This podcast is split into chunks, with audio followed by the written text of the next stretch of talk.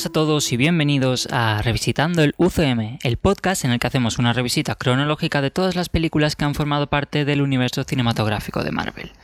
Yo soy Cisco Lozano y hoy me acompañan mi escudero fiel, Daniel Molina. Hola a todos, ¿qué tal? Y Marina Soler, con H intercalada. Hola, buenas. Es lo único que nos podemos permitir. Y bueno, eh, me ha pedido que la introduzca como intento de divulgadora. Y eh, a Marina la tenemos hoy como una especie de experta de mitología nórdica. Una especie, sí. Más quisiera yo. Eres la nuestra, ¿vale? No, no tenemos presupuesto para más. Entre nosotros sois una experta. Conformados. Y además vamos a aprovechar para, para meter el, el, plug ahí y voy a promocionar eh, un podcast de ficción que hicimos el, el año pasado en el que ella eh, protagoniza como, como, Marta. Se llama eh, El caso Heredia y lo podéis encontrar en ebooks. y en Comutopía RTV, la radiotelevisión de la Universidad de Málaga. Y bueno, eh, después de esta publicidad ahí como quien no quiere la cosa. No se ha notado. No, no se ha notado. Eh, vamos a empezar. Hoy tenemos Thor, el mundo oscuro.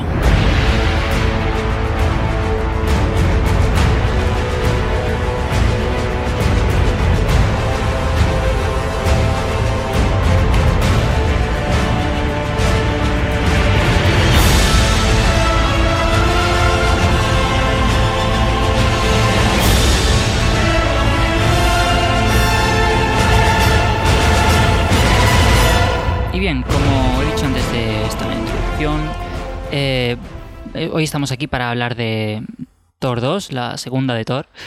Y es una película que salió el 22 de octubre de 2013, mmm, unos meses después de, de, la de la semana pasada, Iron Man 3. Por lo tanto, es la segunda de esta segunda fase. Y fue dirigida por Alan Taylor.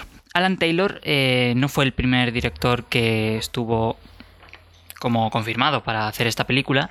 La primera fue Patty Jenkins, que estuvo anunciada oficialmente, pero por cuestiones de diferencias creativas fue, se distanció del proyecto.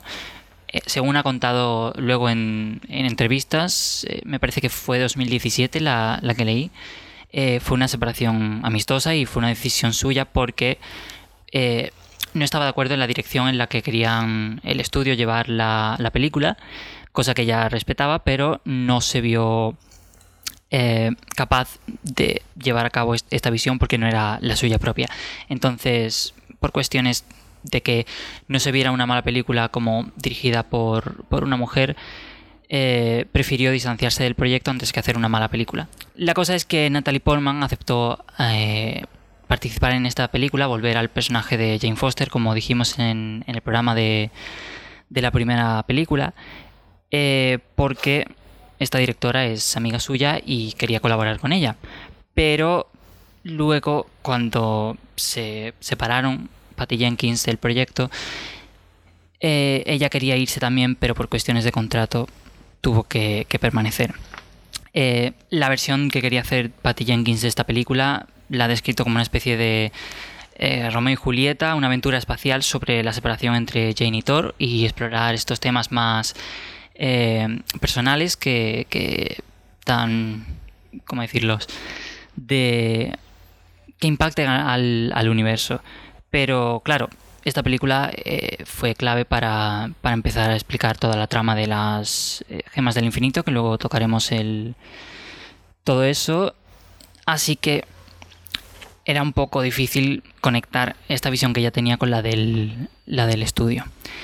Kenneth Branagh también le ofrecieron volver al, al mundo de Thor. Eh, recordamos que este fue el director de la primera, el que la hizo así un poco más eh, shakespeariana, que no recuerdo, pero es posible que, dijera en el primer programa que él volvió a dirigir esta película, ¿no es así? Eh, y básicamente no quiso hacerla porque la fecha de salida que habían fijado eh, Marvel era demasiado pronto para él poder hacer una preproducción en la que se sintiera cómodo desarrollando un proyecto mmm, que, que, él considerase eh, bueno. Y se decantó por, por, irse a otra película que, que también le ofrecieron en, en, esa época, que fue Jack Ryan Operación Sombra. Eh, al final fue Alan Taylor el que tuvo el, el privilegio de, de, hacer esta película. Es un director que es más conocido por eh, series de televisión que por cine. Eh, ha dirigido episodios de Lost, Perdidos, Juego de Tronos, Sexo en Nueva York, Mad Men, Los Sopranos, Boardwalk Empire y dirigió también la película Terminator Genesis. No sé exactamente cómo se pronuncia el título de esa película, no sé si... Génesis. Sí, ya está. Es que como tiene la, la, Y ahí metida. No, no te me... ¿Con Y? Pues los carteles en España creo que fue Sí, en, en, España ¿eh? fue, fue Pues Génesis normal, no se metieron en, en embrollos. Pero en inglés pusieron Genesis o algo así. Nadie sabe exactamente qué significa esa palabra. Dilo en castellano, no te compliques, hombre. Pero bueno, él. Para él no fue tanto un privilegio eh, el dirigir esta película, porque aunque le gustó el, el, proceso de. Durante el rodaje, le dejaron bastante libertad creativa y, y, pudo hacer lo que él quiso con la película, obviamente con el guion que ya le habían dado. Eh, fue durante el proceso de postproducción que básicamente transformaron la película la, que él había grabado y hicieron algo completamente distinto. Y dice que es una experiencia que él nunca quiere repetir.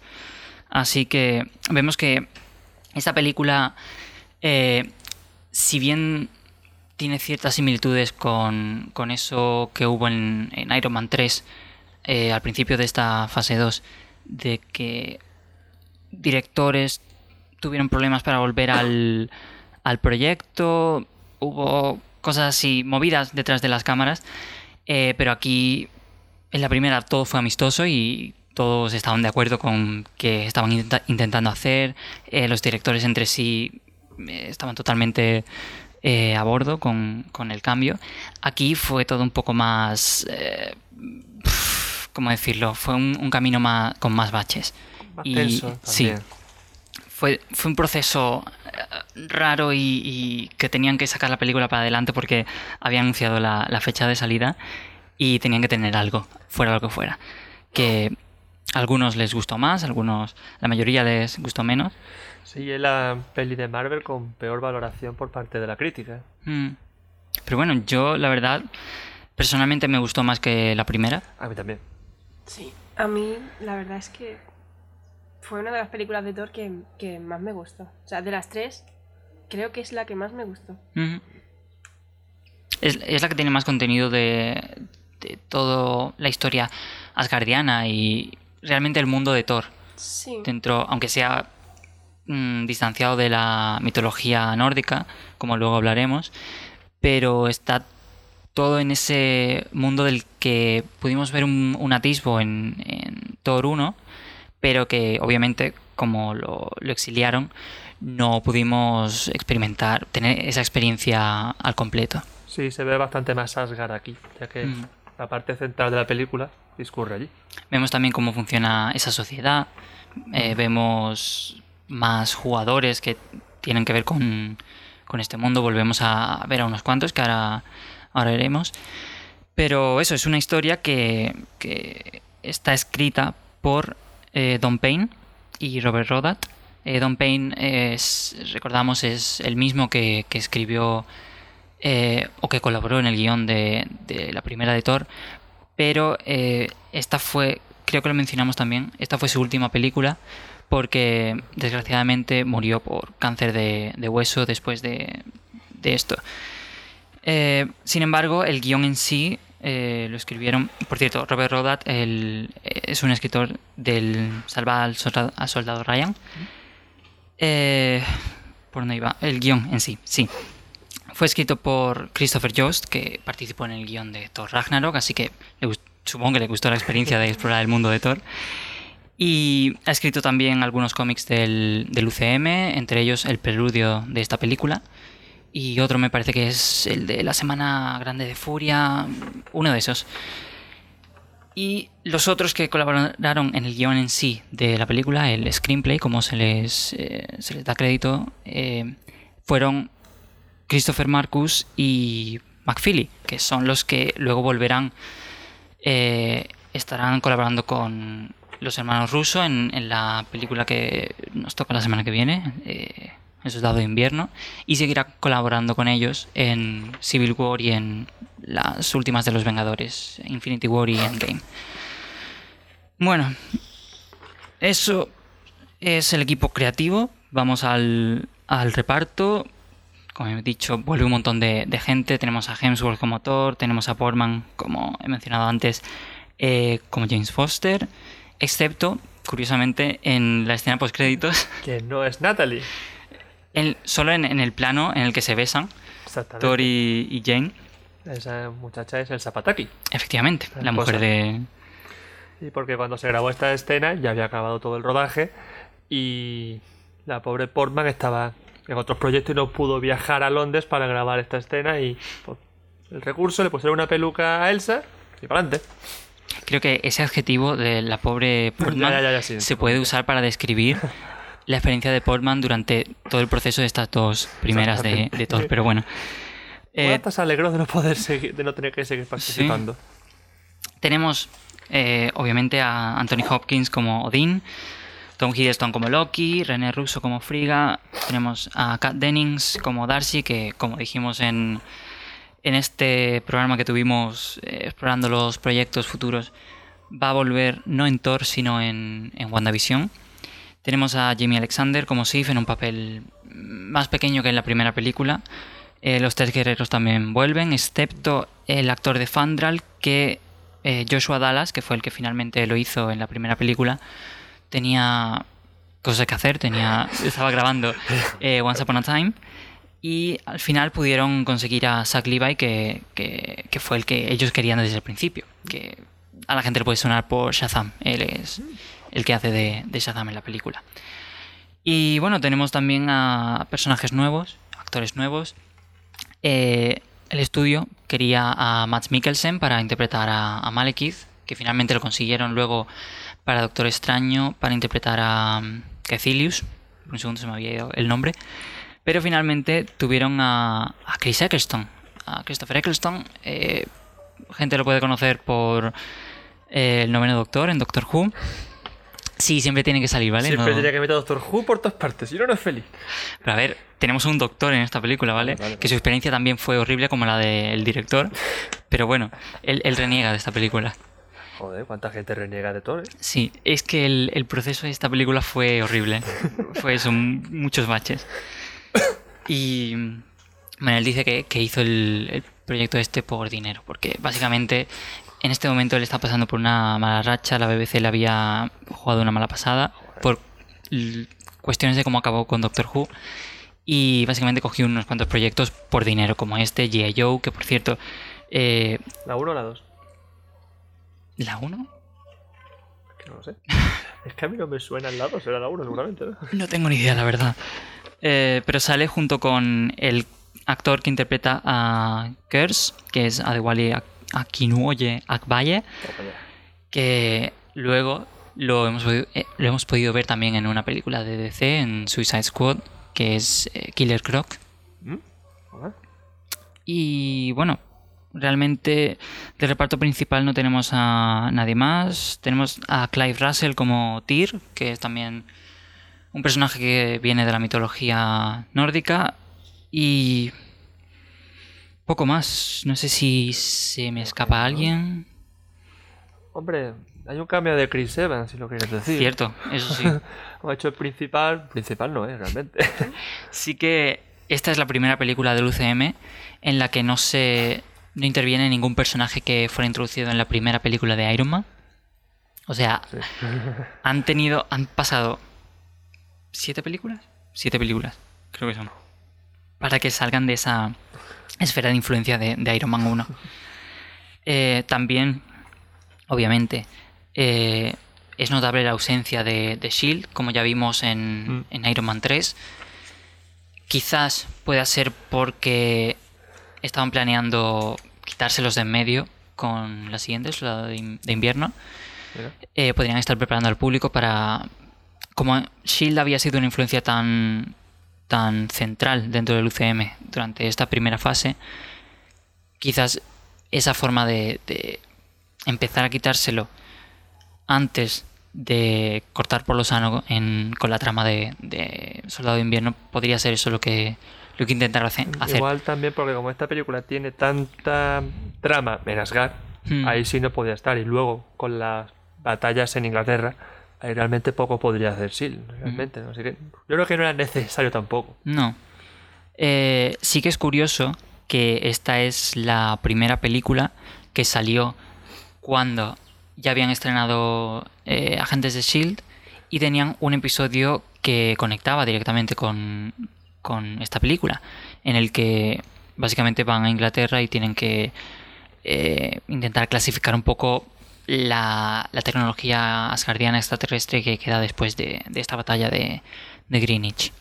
¿Y ¿Cómo se llamaba la chica de Thor, la, la guerrera? Sif. Esa creo que sale también en Agentes de Sil. Hubo otras, Efectivamente. Algunas guardianas salieron. Sif sale un par de veces en Agentes de Shield, eh, pero creo que no es en este capítulo donde sale. En este capítulo sale otro asgardiano que llevaba mm, años en, en la Tierra haciendo de, de un catedrático de mitología nórdica. Es como... Colega.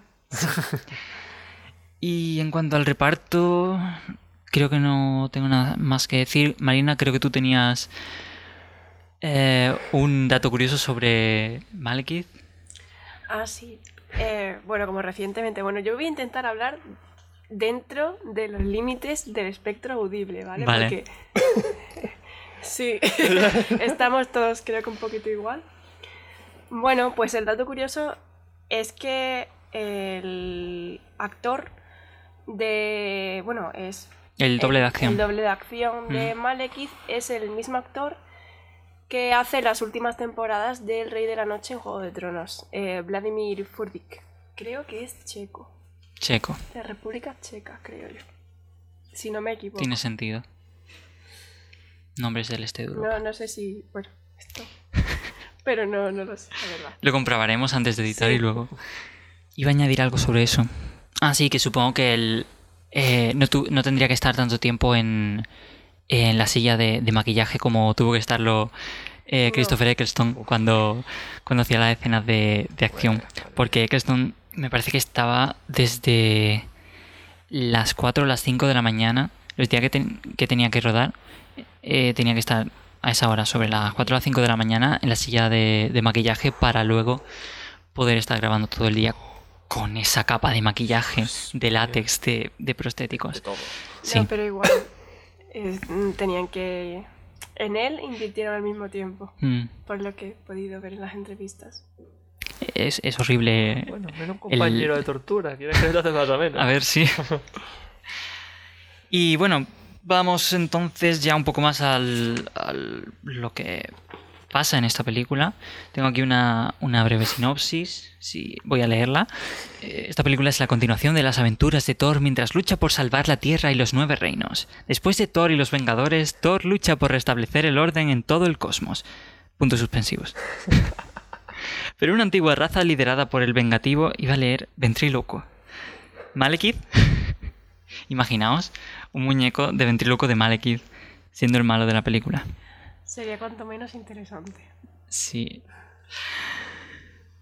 Ah, pero una antigua raza liderada por el vengativo Malekith regresa para volver a sumir el universo en la oscuridad. Thor se enfrenta a un enemigo al que ni siquiera Odín ni Asgard pueden hacer frente y deberá embarcarse en su viaje más peligroso a la vez que personal. No entiendo qué tiene que ver lo de personal ahí realmente, pero bueno.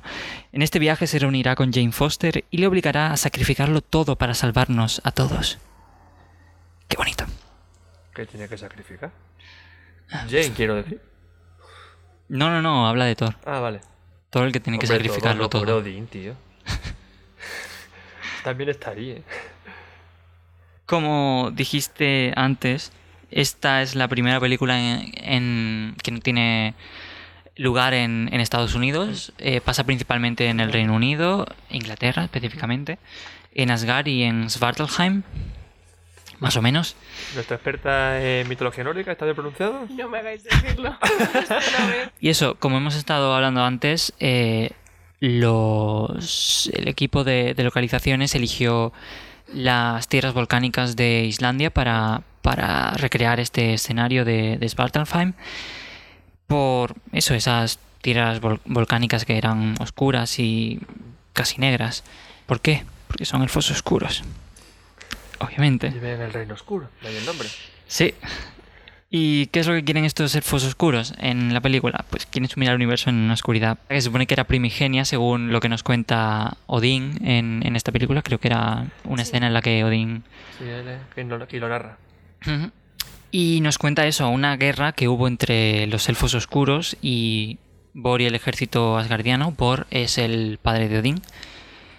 Eh, y eso, básicamente, lee de un libro que, que denominan el libro de Yggdrasil.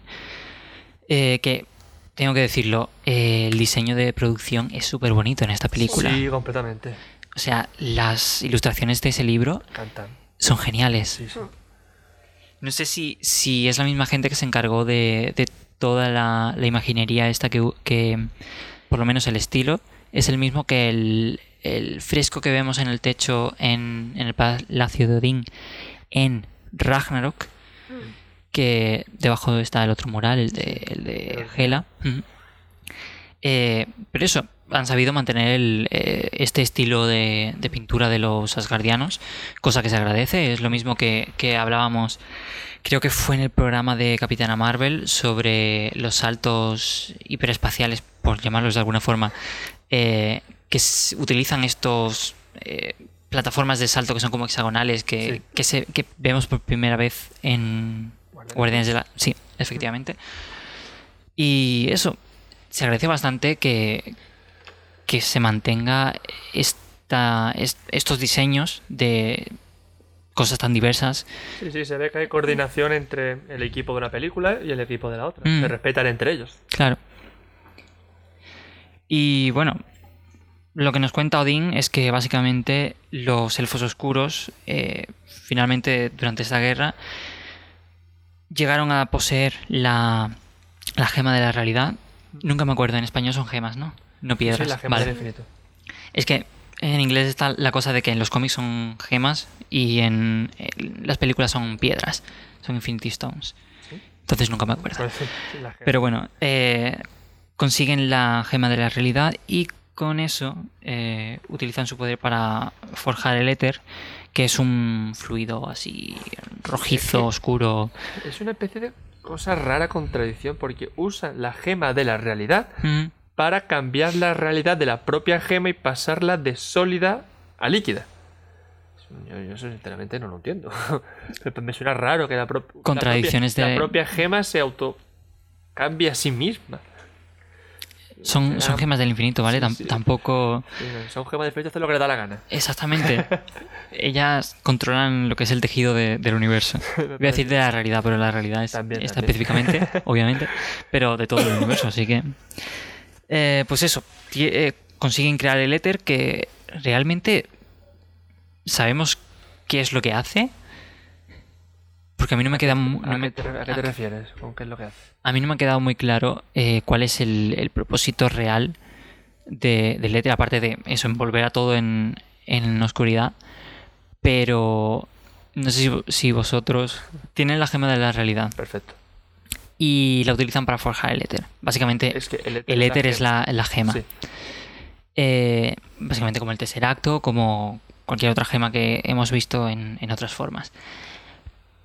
Pero eh, volvemos al tesseracto. Eh, los nazis utilizan el tesseracto para mm, potenciar sus armas. Sí. Fuente de energía, sí. ¿Qué es lo que quieren hacer realmente los elfos oscuros con el éter? Como tú bien has dicho antes, sumir al mundo en oscuridad.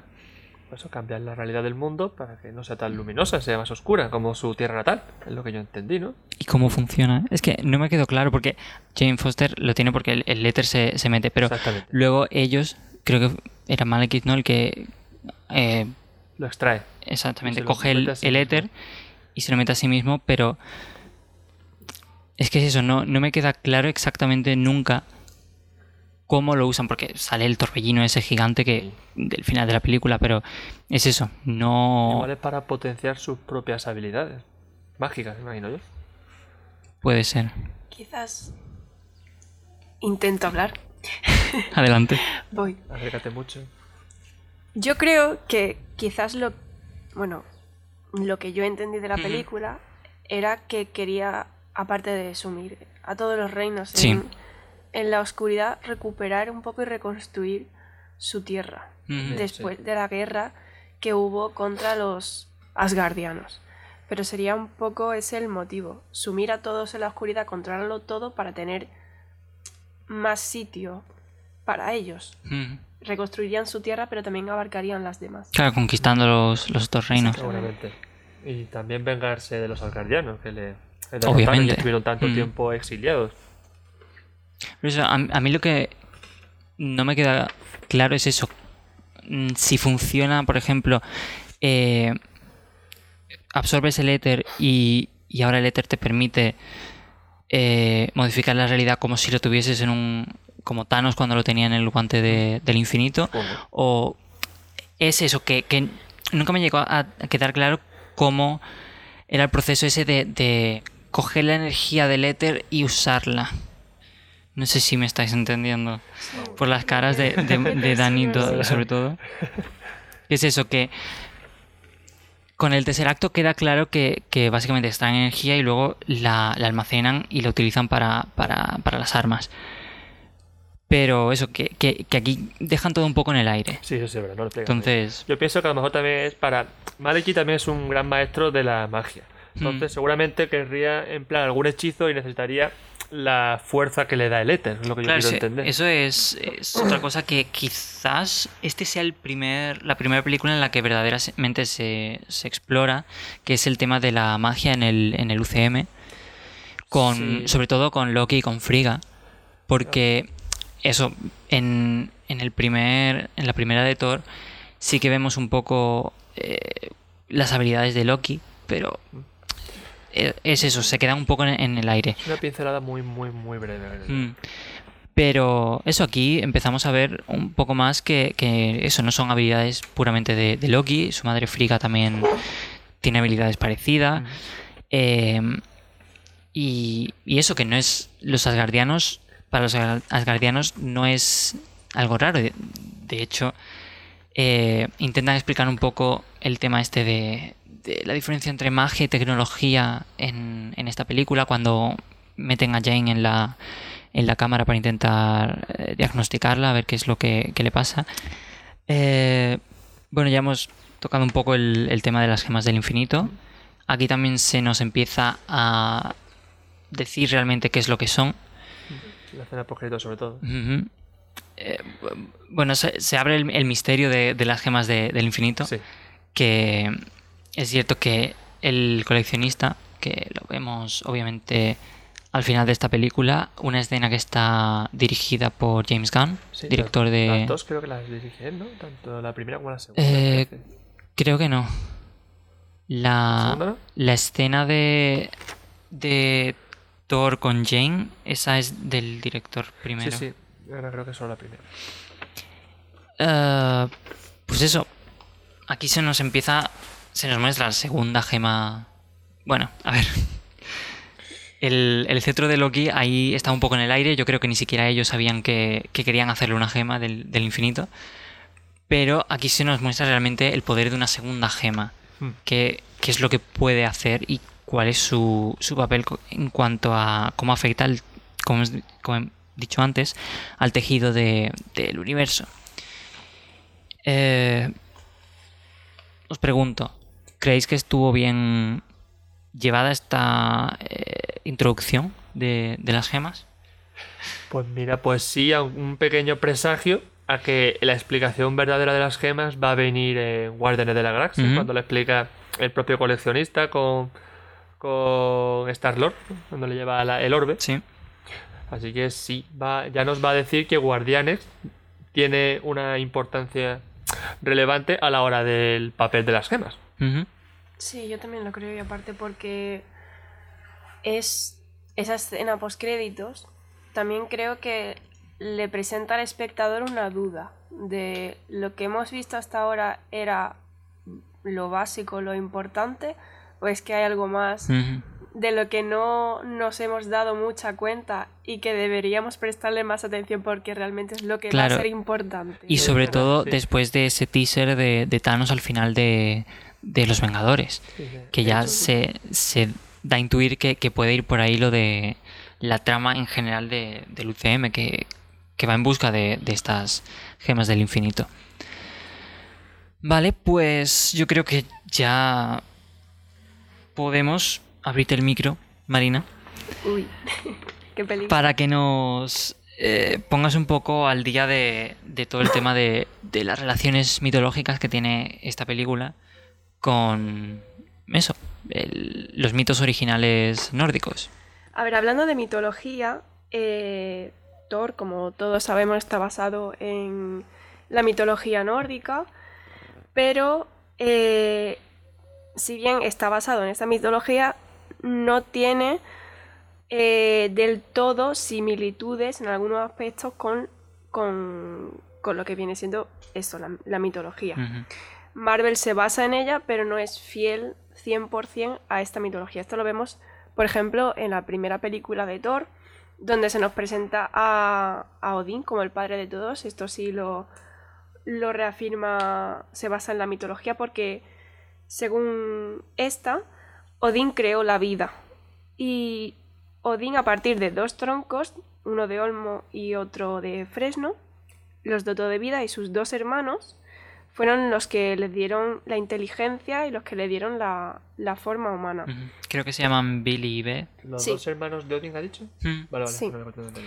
Luego tenemos a Thor, que Thor es el hijo de, de Odín, el dios del trueno, y aparte a Loki. En Thor 1 se nos presenta a Loki como el hijo adoptivo de Odín. Sin embargo, en la mitología nórdica vemos que es una especie de hermano de sangre de Odín. No de sangre literalmente, porque Loki realmente nació de dos gigantes del hielo, que son Lofi, presentado en la, pel- la primera película de Thor como un gigante. Y realmente eh, tampoco es exactamente así en la mitología porque Lofi es aquí, en estas leyendas, era una giganta. Era la madre Curioso. de, de Loki. Y su padre, y su padre se llamaba eh, Farbauti, que era un- uno de los gigantes más temidos. Pero sí se mantiene el hecho de que, de que Loki es un, es un gigante del hielo, realmente no Entonces, es un dios. eh, el Lofi de, de Marvel un poco sustituye a, a ese. Voy a decirlo mal, Far, Farbauti. Farbauti. Farbauti. Yo tampoco sé pronunciarlo exactamente bien, pero sí, Farbauti. Porque es básicamente el, es el, el líder de. el más temido de los gigantes del Mm, hielo, sí, de los Jotun. Sí. Y en la mitología Loki es una especie de, bueno, amigo cercano de Thor que... Compañero de aventuras. Compañero, sí, compañero de aventuras, más bien el desencadenante Sí. de las aventuras, porque Loki aquí tiene mucha O culpa de todo, exactamente.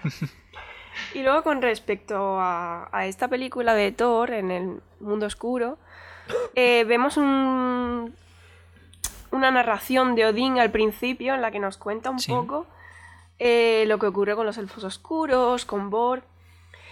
Y esa parte, ya empezamos ahí con, con la mitología, podemos ponerla en duda, entre comillas, porque no sabemos tampoco en qué contexto, en qué fechas data Marvel eso, Claro. para ver si se han basado mucho se han basado menos en la mitología, ya que. Odín es el hijo de Bor y creó la vida, los elfos oscuros, según en la película, estaban Claro. ahí de antes. Pero si Odín los creó, no podían estar ahí de antes. Entonces es como Yo creo que. Marvel extrae ciertas partes de la mitología y las adapta. Yo creo que la, la concepción esta tecnológica de los asgardianos o científica de los asgardianos que tiene el, el UCM, eh, porque el, el universo Marvel de los cómics eh, va por ahí los tiros también, pero es un poco menos eh, eso, científica, entre comillas. Quizás yendo por ahí es menos posible que, que Odín sea este mismo generador de vida que es en la mitología nórdica.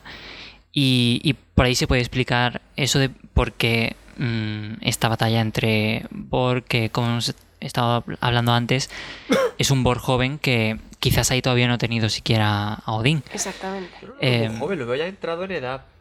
Lo que Sí, a no nuestro, se en sabe. nuestro criterio sería cuarentón, cincuentón. mm, No se sabe, pero por eso digo que está un poco en duda de Sí. si ahí se basaron en, en la historia. Eh, la batalla está ambientada en un momento en el que ya es- existía Odín, pero también existía en, eh, Bor, su padre, sí, aún.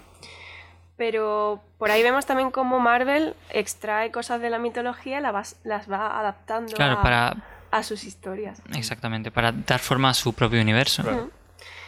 Porque realmente eh, es eso, que eh, esta sociedad asgardiana está muy relacionada tanto con las gemas, con esa historia antigua que, que eso da forma realmente a, todo lo que luego se va a ver en, en el resto de películas, sobre todo las cósmicas de, del UCM, porque la, los asgardianos son una leyenda para muchas culturas, como vemos en Infinity War, que, que reconocen a, a esa especie los, los guardianes.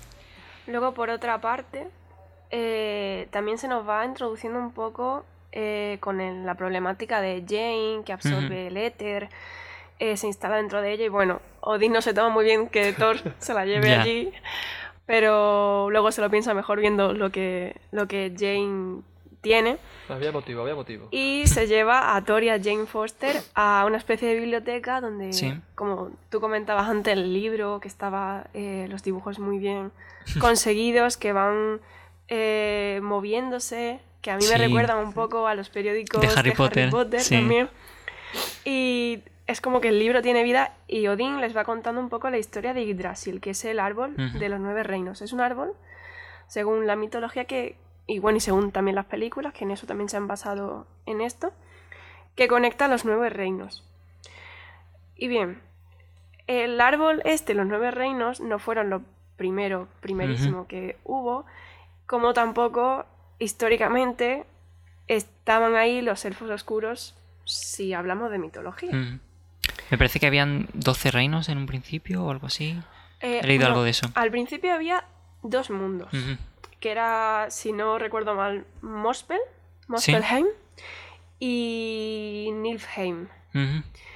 Que Mospelheim es el rey, el reino de, del fuego, de Surtur, Sí. que luego lo veremos en Ragnarok. En Ragnarok. Y Nilfheim es el reino de las tinieblas, del frío, del hielo. Entonces, Odín y sus hermanos vivían en una brecha que había exactamente en medio de esos dos mundos. ¿Por qué se originaron estos tres dioses de ahí? A resum- muy resumido todo, porque la Sí. historia es muy larga. De las llamas y del hielo se alió el agua. De ahí un Mm. ser vivo que no era ni hombre ni mujer, que era Ymir y una vaca que luego lamería el hielo de, de Niflheim Sí, y de ahí saldría Buri, que es el padre de Bor, sí. es decir, el abuelo de Odín. Entonces curioso, ahí una vaca. iban naciendo gigantes eh, de Ymir hasta que, bueno, Odín, sus hermanos Billy y Ve se hartaron, se cansaron de, de vivir en esa brecha porque no había nada, no había, no había ni cielo, ni tierra, ni nada y según Cierto, la lo leyenda... crearon ellos. Según la Mm. leyenda, cogieron troncos y, y originaron la vida. Entonces, por esa parte de la historia de la mitología se omite en, en las películas de Tori y se Claro, que, comienza que ahí desde tiene que- más sentido el apelativo de, de Odín del padre de todos. Exactamente. que Pero no deja realmente- de serlo. en Realmente en las películas es el padre de todos los asgardianos, por así Mm. decirlo. Sí, o puede ser que simplemente se basaran en la vida padre de todos en Midgard. Porque, según volvemos a mitología, eh, según las leyendas y las historias, eh, crearon la vida, la dotaron de inteligencia, la dotaron de forma humana, pero luego crearon los mares, la tierra, porque mataron a Ymir. La carne de Ymir era la tierra. Eh, el interior del cráneo de Ymir era el firmamento. Wow. Las costillas las montañas, la sangre los mares y luego con las pestañas se hicieron un muro. Y el área que delimitaba el muro era Midgard. Curioso. Y ahí crearon la vida. Me, re- Entonces, me recuerda lo del cráneo a, a otra localización de, de- del UCM. En Guardianes 1, Planeta. Nowhere es la cabeza de un celestial. Es verdad, sí. Curioso. Pues ese ¿Podría podría ser ser Ymir un celestial en el UCM? Hostia. ¿Quién sabe? Y ahora que lo pienso, Thor desciende entonces de una vaca. Así, así se puso No, en Endgame, bueno, realmente no, no descienden de una vaca porque eh, la vaca lame el hielo y de ahí sale Buri, pero luego de Ymir, según las historias, se duerme y de él nacen gigantes y un monstruo de, no sé si, no recuerdo ahora mismo exactamente si tres o seis cabezas, pero... Pero y esos gigantes, bueno, él se casó con un gigante, tuvo a, a Bor, y Bor luego Buri tuvo a se casó Odín. con un gigante. Exactamente. Y luego Bor se casó con, Con Vesla. con Besla. Gracias. Y luego ya nació. Que era una Odín. Jotun también. Odín es su hermano, sí. Mm. Y bueno, en esa parte de la historia se omite en las películas y se habla de Yggdrasil, que es el árbol de los nueve reinos, que no se puede, se supone que no se puede escalar según eh, la La mitología, mitología. pero eh, sí se puede atravesar con el puente del De arco iris que conocemos, que es el, el Bifrost. Que también puede cruzarlo Loki, pero eso se pone un poco en cuarentena en la mitología porque Loki es un gigante de hielo y hielo y se supone que se queman los pies Mm. si van por el puente del arco iris, pero aquí él puede cruzarlo, no sabemos también si puede ser por el hechizo de Odín, Exactamente. Puede ser un poco eso. esa protección. Y los nueve reinos, que no nos explican muy bien en la película, los voy a dar- mm, explicar así muy Sí, por favor. de pasada, son Asgard, que es donde vive Odín, y los Aesir, que son dioses Sí. también. Alfheim, que es donde viven los elfos de la luz. Ojito con esto, porque estamos hablando de elfos de la oscuridad, pero también hay elfos de la luz. que curiosamente en, en los cómics de Marvel, eh, ojalá veamos eso en las películas alguna vez, Sí. Eh, hay una tribu de elfos de la luz que, que vuelan en, en gatos gigantes voladores, Sí. que a mí me dejó muy marcado eso cuando lo vi por primera vez. Perdón, sigue. Y estos eh, elfos de la luz eh, adoran el sol y adoran las estrellas, que es totalmente opuesto a- al caso de los elfos oscuros. Sí. Luego tenemos Vidgar, que es nuestro hogar, Mm. básicamente en el universo de, de- tanto de la mitología como de Del Marvel. UCM.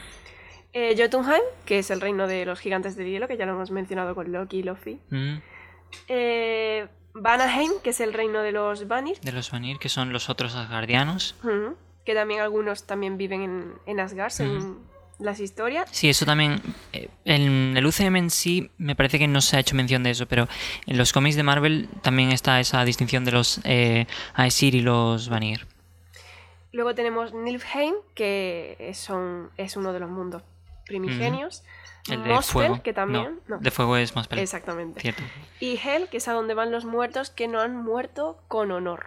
Según que no han muerto en batalla. Exactamente. Y luego tenemos eh, Nivadalir o Svartalfheim, que es el reino donde viven los elfos oscuros o enanos. Ojo con esto. Eh, viven bajo las montañas y fabrican inventos. Trabajan en forjas.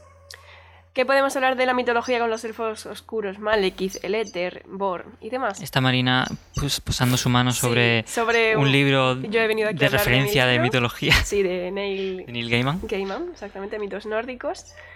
Y. A ver, lo que podemos hablar de los elfos oscuros en esta película es bastante, pero lo voy a resumir porque, porque están muy bien construidos los personajes. Eh, porque en la mitología nórdica se mezcla un poco después de la evolución del folclore.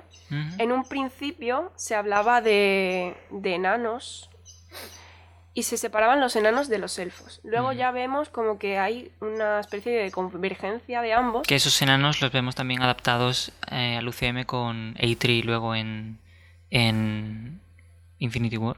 Enano bajo palabra de honor. ¿eh? Sí, bueno. Pues estos enanos viven bajo tierra y no les puede dar la luz del sol, eh, según las leyendas, porque se convierten en piedra. Y luego los elfos oscuros sí les puede dar la, la luz del sol, pero tienen diferentes rasgos.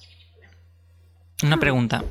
Dime. ¿Estos son los mismos enanos que luego a través del folclore van a evolucionar hasta los de eh, la trilogía del Nibelung- de los Nibelungos de, de Wagner.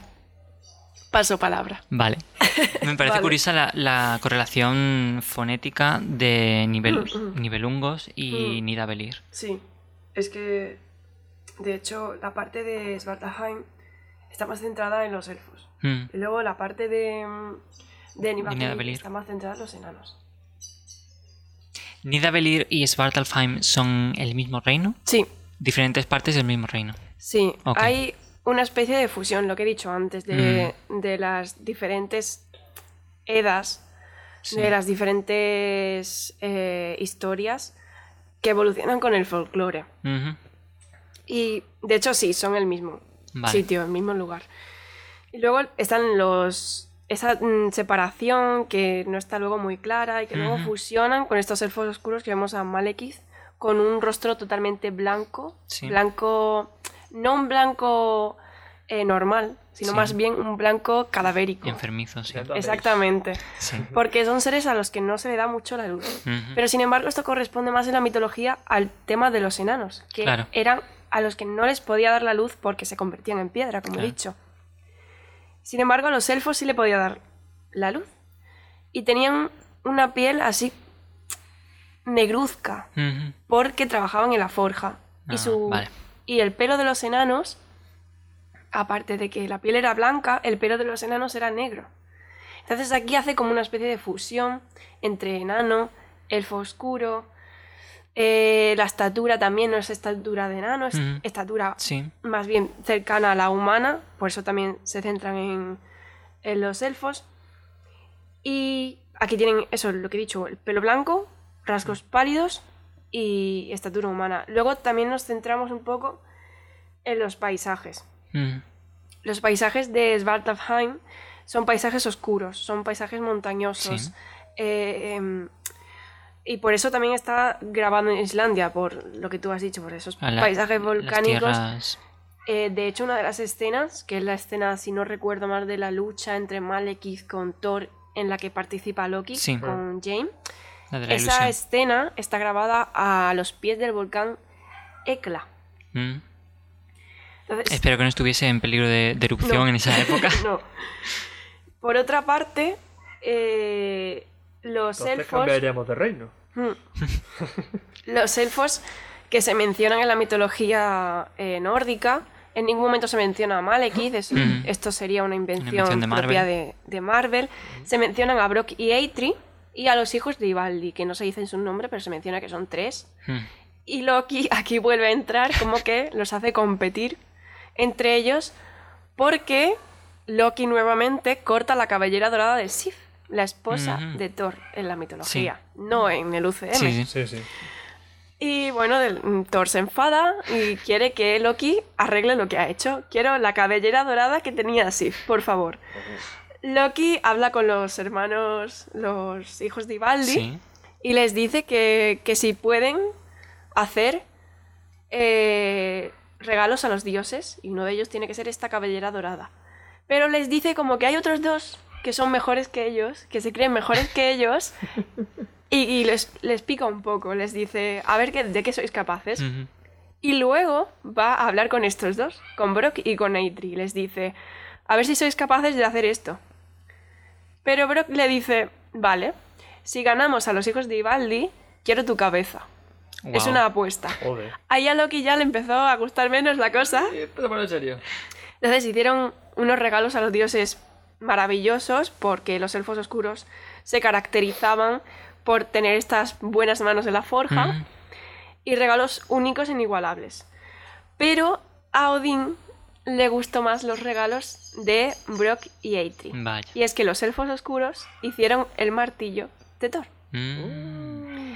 Entonces a Thor le encantó el martillo, vieron que, Que eso era, que lo era hemos bueno. adaptado en, en que Eitri es el que forjó originalmente el martillo de, de Thor antes de Hela en el UCM. Exactamente. Pues ellos dos fueron los que hicieron el martillo de Thor. Entonces, eh, realmente este regalo les, les gustó más a ellos y dijeron, esto es para la defensa de Asgard.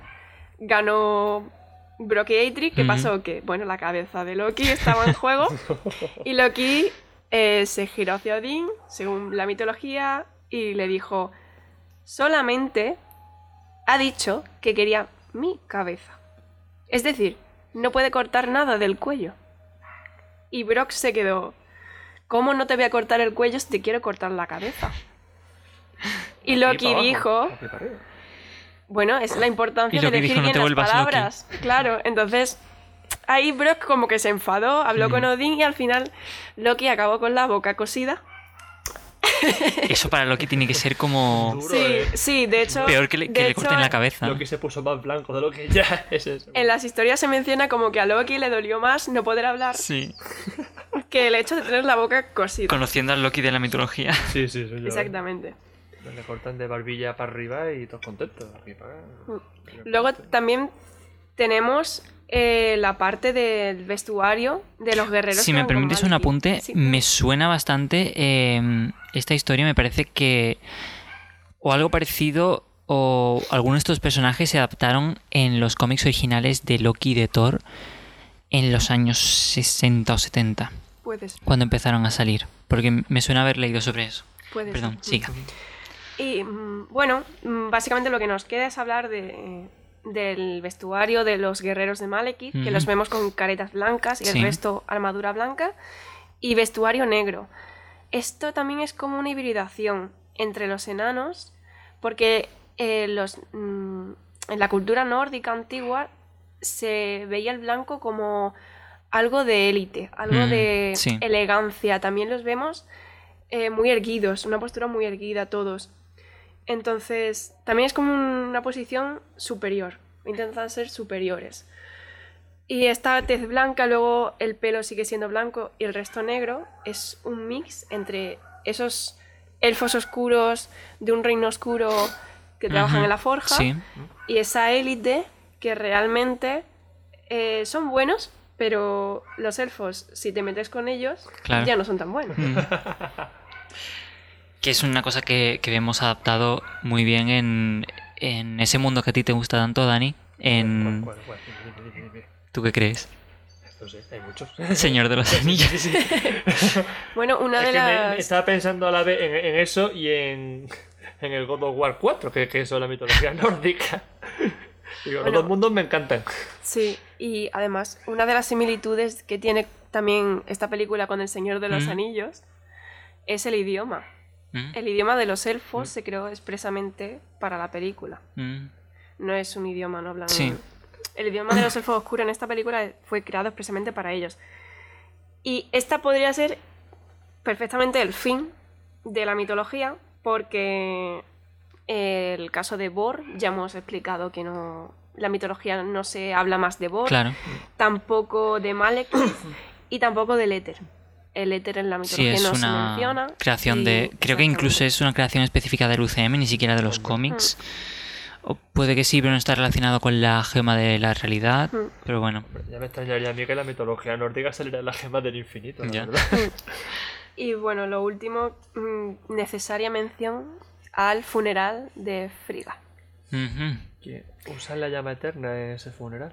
No lo dicen expresamente, pero dejan caer que es, es Sí. Porque además también me gusta el hecho de que, bueno, quizás no se ve en la película muy bien, o, o al menos yo no he sabido interpretarlo o visualizarlo Hmm. así. Eh, Frigga, según eh, la mitología, eh, se relaciona con la constelación de Orión. Entonces también el hecho de que el alma, el espíritu de Frigga vaya al cielo, al Valhalla, que es el Sí. reino de donde descansan eh, los que mueren con honor, los que mueren en batalla. No olvidemos Sí, que yo antes he dicho Nirvana. Es que sí, Valhalla. yo- Sí, Valhalla. lo que hay diferencia entre el Nirvana y el Valhalla. Valhalla. Vale, vale, vale. vale. Pues- Nirvana es otra cosa. Pues básicamente eh, el Valhalla es lo que, lo que acabo de decir, que es donde descansan los que mueren luchando, como hace Frigga, Ujú. por proteger a Jane, por proteger eh, su reino. Y también el hecho de que cuando Odín pega ese bastonazo rotundo Mm, Mm. y asciende el alma de Frigga Sí. y baja esa barca vikinga Sí. con esa ceremonia vikinga eh, de quemar y que caiga por una cascada, ese ascenso podría interpretarse como el ascenso al, al Valhalla. Al Valhalla. Sí, al seguramente, Valhalla. sí. Y se va, y hay un plano que se repite dos veces, al principio no mucho, pero luego cuando va acabando el funeral se ve un plano del cielo. Sí. Sí. Eh, he intentado hacer la similitud con la nebulosa de Orión, porque eh, el- se relacionaba Frigga con esa, con esa constelación. Creo recordar que era la rueca de Frigg. Algo Sí, así. porque Algo suena, sí. Frigga está Sí. relacionado un poco con ese concepto de, de los hilos de la vida, de... Sí, y yo no he, no he mm, acertado a ver ahí la constelación de Mm. Orión en ese plano, pero sí es verdad que es un acierto a relacionarlo con el cielo y con las estrellas. Ya que ha salido el, el tema este, eh, yo también he, he leído que Frigga, por esto de que ella es la que eh, teje el, creo que se llama el distaff de la vida, Mm. eh, que está un poco relacionado con las Nornas, Nornir. Básicamente quiero referirme al... En fin. Básicamente quiero referirme a, a la... cómo está enfocada Friga, porque se supone que puede ver el futuro pero se lo calla. Y eso no es algo que yo creo que se vea demasiado bien en esta película, pero sin embargo, como muestran a Frigga en, en Endgame, estoy pensando lo mismo. Eh, yo creo que está mucho mejor caracterizada con, con esta, eh, este particular lado de, de- de la friga de la mitología. Mm, Y, y bueno, eh, siguiendo con el tema un poco de friga tangencialmente y con algunas cosas que has mencionado tú, eh, en esta película se explora mucho la relación entre Loki y Thor. Vemos como en la mitología tenían esas desventuras, esos... eh, esos viajes que ellos hacían por, por todos los nueve reinos, que se alude un poco a ello en la primera película y incluso en esta a- y en la tercera a cosas que han hecho en el pasado, como eh, la, la archiconocida ya eh, maniobra de, de consigue ayuda. Exactamente. Em, pero eso, aquí vemos realmente esa primera en- pantalla, esa primera aventura que tienen ellos dos juntos y vemos Sí. cómo tienen esa relación de un poco eh, tira y afloja. Que quizás aquí su relación está un poco más eh, manchada por la sangre de, de dos invasiones anteriores a Midgard, Sí. pero Un conductor enfurecido. probablemente sea un niño. Sí.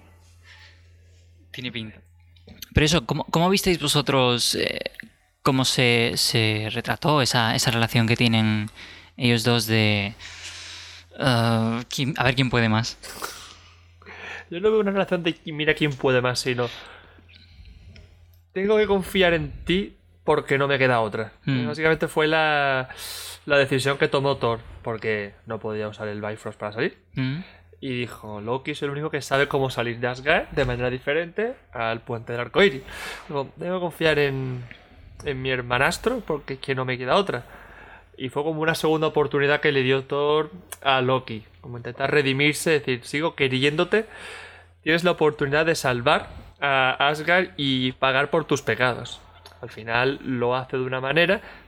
Que realmente es, fruto, realmente. es fruto de, de esas conversaciones que han tenido ya Loki y Frigga durante el primer acto de esta, de esta película. Que, que Frigga está intentando convencerle para que... que sí, haciendo, haciendo la labor de madre. Exactamente. La, la relación que, que tienen Loki y Frigga es muy, muy bonita. Sí, sí, completamente. Y, y eso, vemos que es la misma que, que tiene luego con, con Thor en Endgame, pero que eso en esta trilogía solo la, la habíamos visto con, con Loki, porque también en la primera película eh, no tuvieron mucho tiempo de pantalla juntos, compartidos.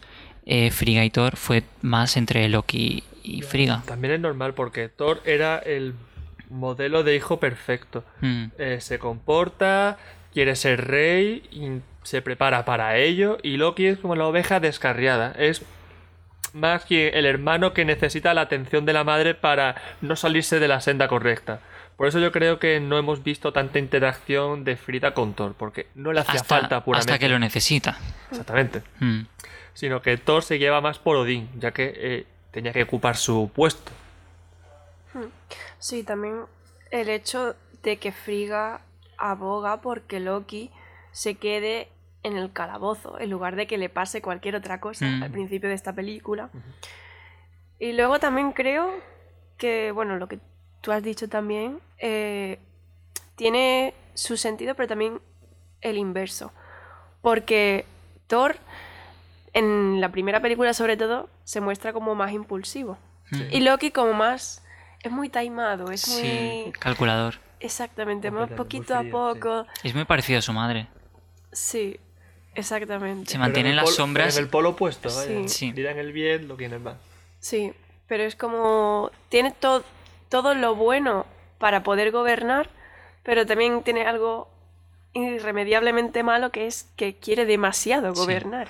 Entonces Thor es lo contrario. Yo veo en ese, en ese aspecto eh, que Thor 1 es la película de Thor, Mm.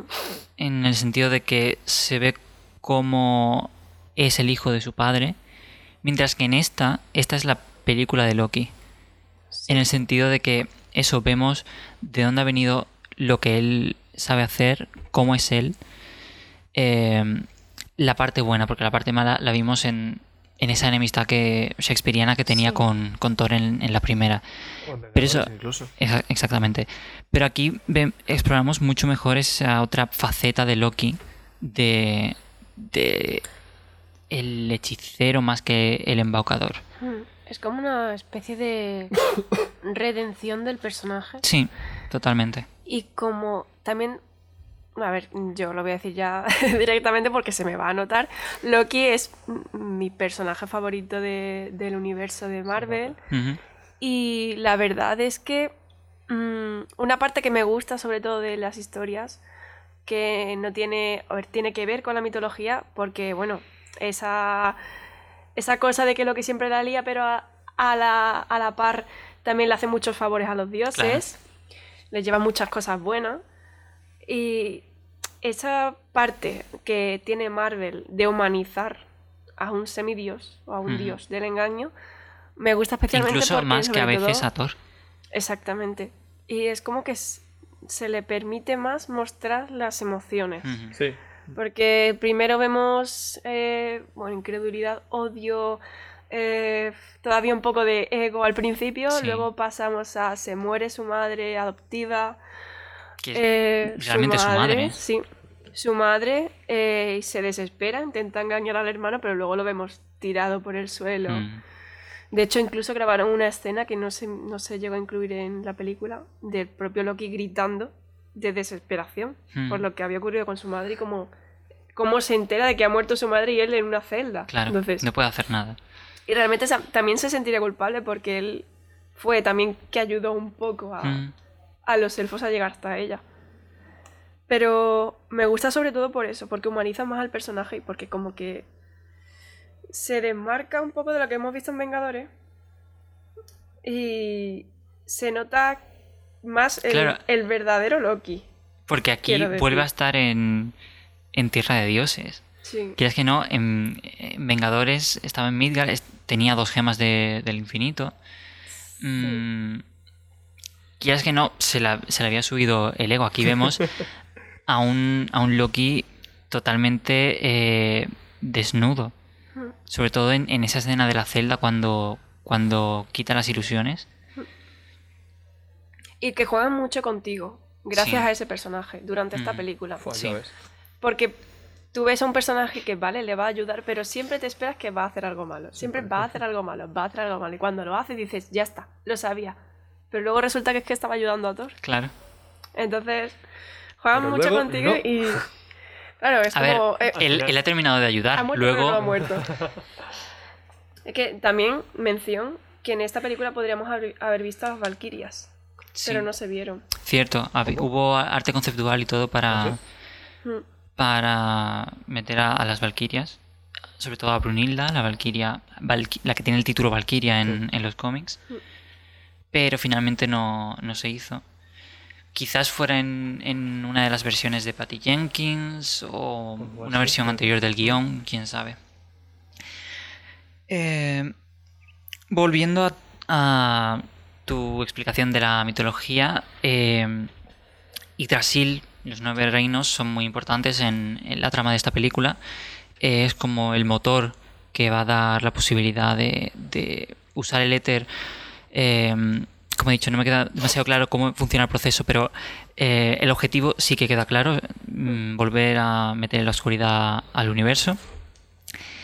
Y, y vemos en, en una explicación del doctor Eric Selvig, que por cierto, se me olvidó decirlo en, al principio del programa, también vuelve eh, Skarsgård como Eric Selvig. Y vemos esa mm, ese dibujo en la pizarra que, que él hace cuando está en el psiquiátrico Lleno de referencias. Lleno. llen- Sí. llenísimo de referencias. Tenemos una referencia al número 616, ¿Mm? que es el universo principal de los cómics de Marvel.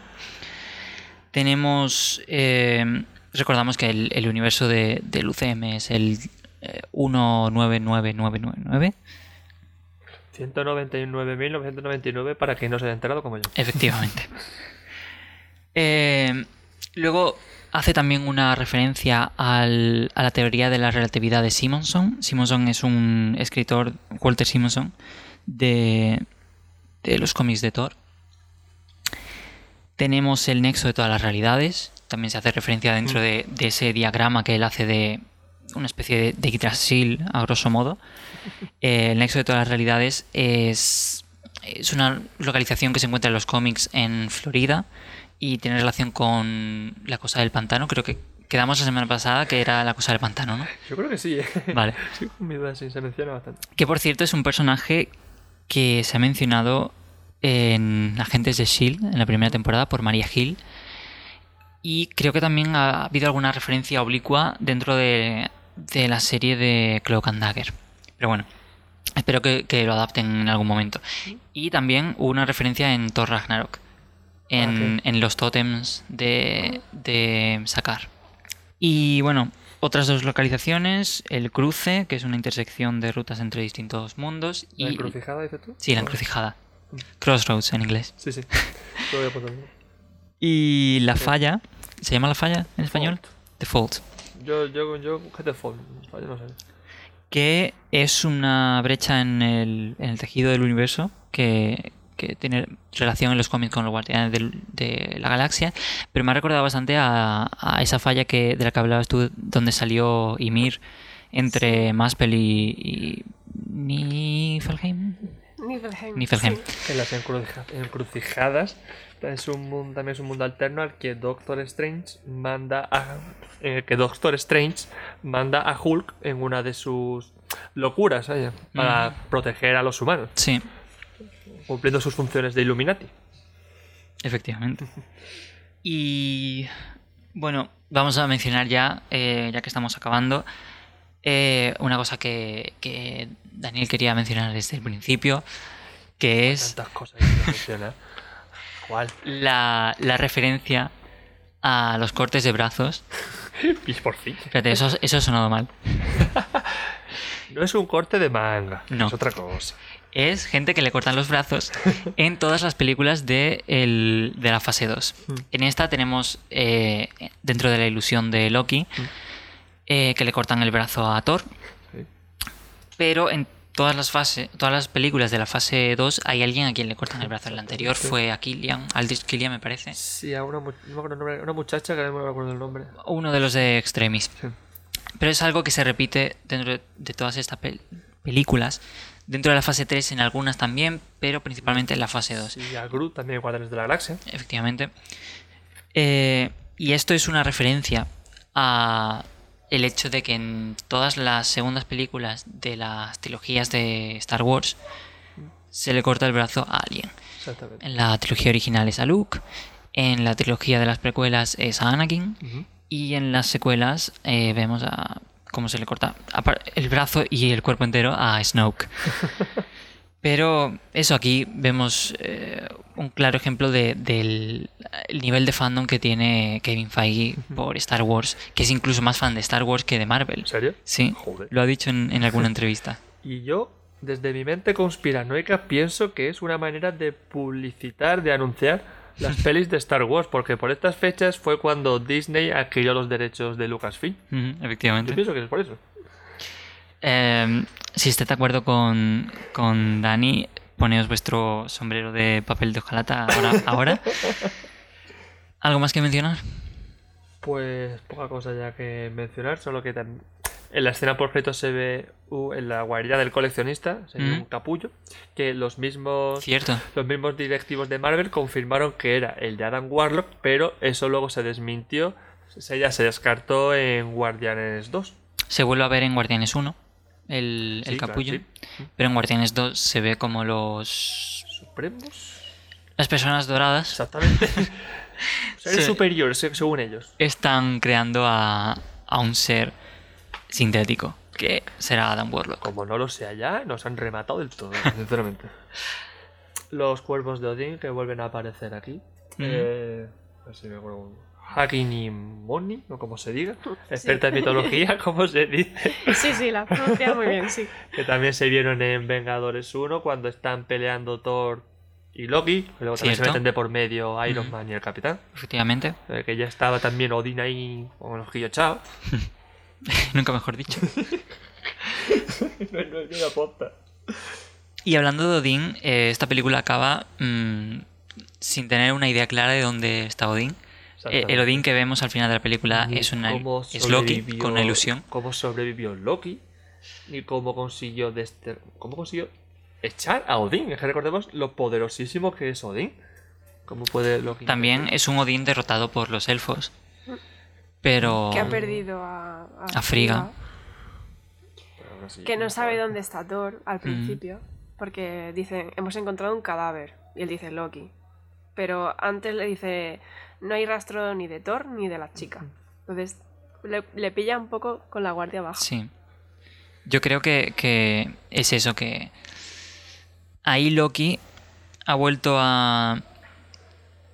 Quizás no a su forma de, de, de cómo ver el mundo de, que tenía en Los Vengadores, ¿Cómo, cómo? en cuanto a, a que es malo, pero sí ha vuelto a su nivel de, de- su nivel de confianza en sí, mismo. Sí, De, su confianza en sus poderes. Porque ha ayudado a Thor y les ha salido muy bien. Entonces, mm, él dice, esta es la mía, eh, Asgard está en la mierda, voy a utilizar este momento para adueñarme de- del trono. Se le puso todo a favor, sí. Y, y eso, vemos a un, a un Loki que está en la cima de su, de su poder, básicamente. Después está en, en lo más hondo, al principio de la película, el, el viaje que, que tiene, como hemos dicho antes, esta es la película de Loki. Eh, es, es- eso es increíble. Eh, solo me queda por mencionar que es algo que recuerdo de la semana pasada porque me parece que lo, que lo dije. Brian Tyler, el mismo compositor que hizo la música para Iron Man 3, hizo la música para esta película. Y poco más, a no ser que tengáis... Hemos hablado mucho en esta última parte de Loki. Y es que creo que esta semana es la semana de Loki. Este mes. Que venga la semana de furia. También. Podemos hablar si quieres de, de- de eso. Han salido varias noticias nuevas desde que, que hicimos el programa sobre el futuro del UCM. Tenemos bastantes novedades sobre Loki. ¿Quieres ¿Ya introducir? Vale. alguna? Es tu momento, es tu personaje favorito, lúcete. Bueno, realmente son entre noticias y rumores, porque Sí. A ver, como realmente siempre. sí, esto es como sí, como siempre. Pero lo que tenemos es que, bueno, como sabíamos, eh, se anunció oficialmente que la serie se estrenaría en Yo 2021. estaba mirando exactamente lo mismo. Eh, sí, bueno, están hablando de mi fondo de pantalla que, oh, sorpresa, es Loki. Su silueta. Su silueta, sí. Y bueno, sabemos que la serie se estrena en 2021, en primavera. que probablemente mm, ahora que han revelado que tiene también conexión con Doctor Extraño en, los, en el multiverso de la Sí. locura, Hmm. Puede tener un Yo creía- compartido. Yo creía que iba a ser después de la película, pero ahora que está conectado, no sé si va a ser también antes junto con Va a ser unas WandaVision. semanas antes, se supone. Es posible el- que saquen las dos antes de la El película. villano de, de Doctor Strange creo que iba a salir también en Loki, en la serie de Loki o en WandaVision. ¿Mordo? No me acuerdo el nombre. Pero que me suena a mí que sí. A lo mejor Una paranoia mía, pero quiero. Tendría Creo que sí. sentido porque se dice que en la serie va a haber continuos viajes en el tiempo Mm. y también hay una especie de fugitivo. Sí. Como que va a desconcertar un poco a, a Loki, que vamos a ver a un personaje de Loki más a la defensiva. Mm. Se habla también de que no va a tener todas las respuestas, como parece que las tiene siempre, Sí. siempre tiene un recurso para todo. Es un Loki que, recordamos, no ha vivido los eventos de esta película, de Thor 2, porque surge... Es el Loki de Vengadores 1, entre comillas. ¿no? Efectivamente, es Mm. un Loki que se desvía de lo que conocemos del universo principal de- del UCM de después de, de los Vengadores. Mm. Y también aparte tenemos eh, eso de que no, no tiene todas las respuestas. Y también se ha comentado que, como ha dicho antes eh, Daniel, que va a conectar con Doctor Strange al lo mismo que, que WandaVision, que la serie de WandaVision, Sí. que se supone que en la película de Doctor Strange tendrá un protagonismo interesante. O algo así se rumorea. En, Se en un cómic de, de Doctor Extraño de no hace mucho, del año pasado o así, eh, hay una escena en la que dice voy a llamar a la caballería y llegan Wanda y, y Loki. Mm. Así que es posible que, veamos esa escena en la película, una pareja tan pintoresca, ¿eh? Sí. No me lo imagino. Qué trío tan pintoresco. También. Sí. Pues Y estaría muy más. guay verlos a los tres luchar Sí. en, en Sí. el mismo equipo. Ya los vimos en Ragnarok juntos. Ujú.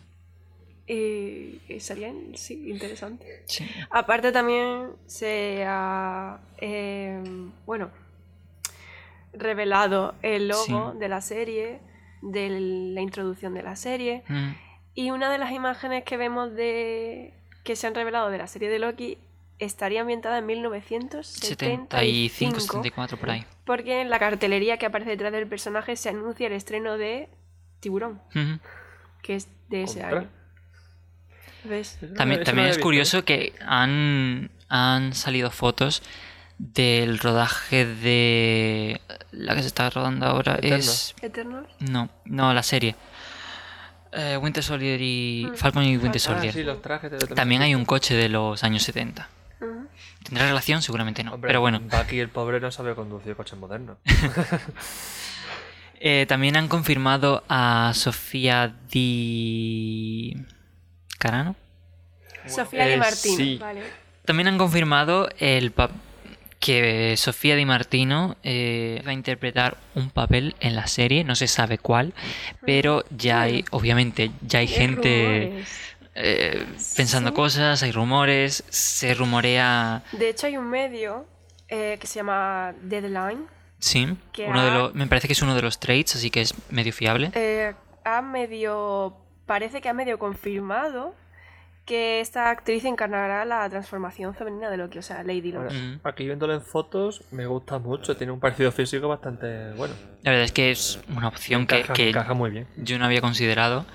Eh, también hay rumores de que pueda ser Amora, la, la hechicera, que es un personaje que, que han querido adaptar desde hace tiempo. La hermana Lorelai apareció en Agentes de Shield también. Ese creo que sí fue uno de los capítulos con Sif.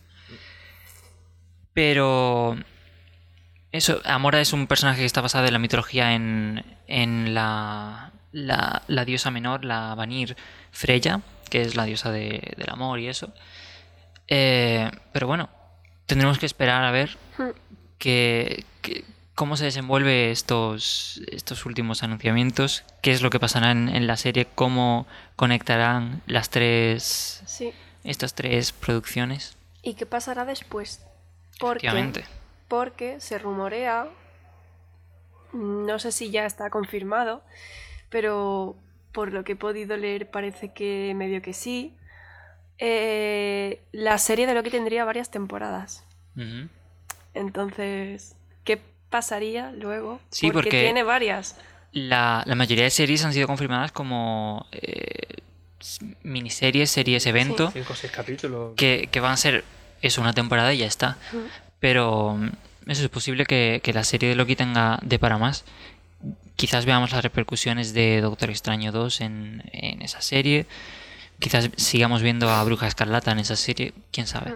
Lo que está claro es que mm, tendremos que, que ver las series para enterarnos Sí. bien, entender bien lo que Exacto. ocurre en las próximas películas de... Van a ser tan importantes como las películas. es todo UCM. Mm. Ya no es UCM, también es USM. Universos de series Marvel. Pero es eso, igual que al principio eh, no importaba que, que no hubieras visto Iron Man para verte Capitán América, eh, luego eh, para Civil War tenías que haberte visto todo, Todo, casi. Todo. Punto. Eh, ahora las series también van a ser importantes y, y bueno, e- esperemos que, que- que el mundo de las series que había anteriormente, que yo personalmente lo tengo en un lugar muy calentito en mi corazón, ¿En lo tengo ahí reservado, Eres de las pocas personas que le gustaban las series, realmente. sí, pero bueno, yo soy así. Francia va siempre al contrario. Em, eso, esperemos que, que les busquen un huequecito dentro de, de ese nuevo eh, lado del UCM. Por lo menos a Punisher, por favor. A Punisher me lo respetáis, Ya veremos. por favor. Y bueno, yo creo que ya no tenemos nada más que comentar. Hemos terminado, hemos hablado un poquito de- del futuro también. Y aquí se acaba el programa de hoy. Os recordamos que tenemos redes sociales, tenemos eh, Twitter, arroba eh, revisitando cast. Tenemos una página de Facebook, Revisitando Podcast. Estamos en YouTube, eh, Revisitando Podcast, creo que es también, si no me equivoco. Y bueno, poco más. ¿Queréis eh, de nuevo promocionar algo? ¿Tenéis algo en mente últimamente? No tiene nada que ver con Marvel, pero dejad en los comentarios vuestra opinión sobre que el rumor de que Disney se está planteando hacer un live action de Dragon Ball, por favor. Quiero saberlo. Eh, Soy muy fan de Dragon Ball, sí. sé. vale, Solamente que dejadlo, por favor. dejad en los Quiero- comentarios vuestra opinión sobre Sí, sí, por favor. un, live- una un nuevo live dándole- action. Llevo una semana dándole vueltas a eso. Bueno, muchas gracias a los dos por estar aquí hoy. Marina, espero que te haya gustado la experiencia y que repitas Sí. en algún momento. Sí, con mejor voz. A ser Esperemos. posible que tenga más voz, pero sí, muchas gracias. Y bueno, de nuevo, escudero fiel, gracias por estar aquí. Nos vemos con ese lado de invierno. Hasta pronto.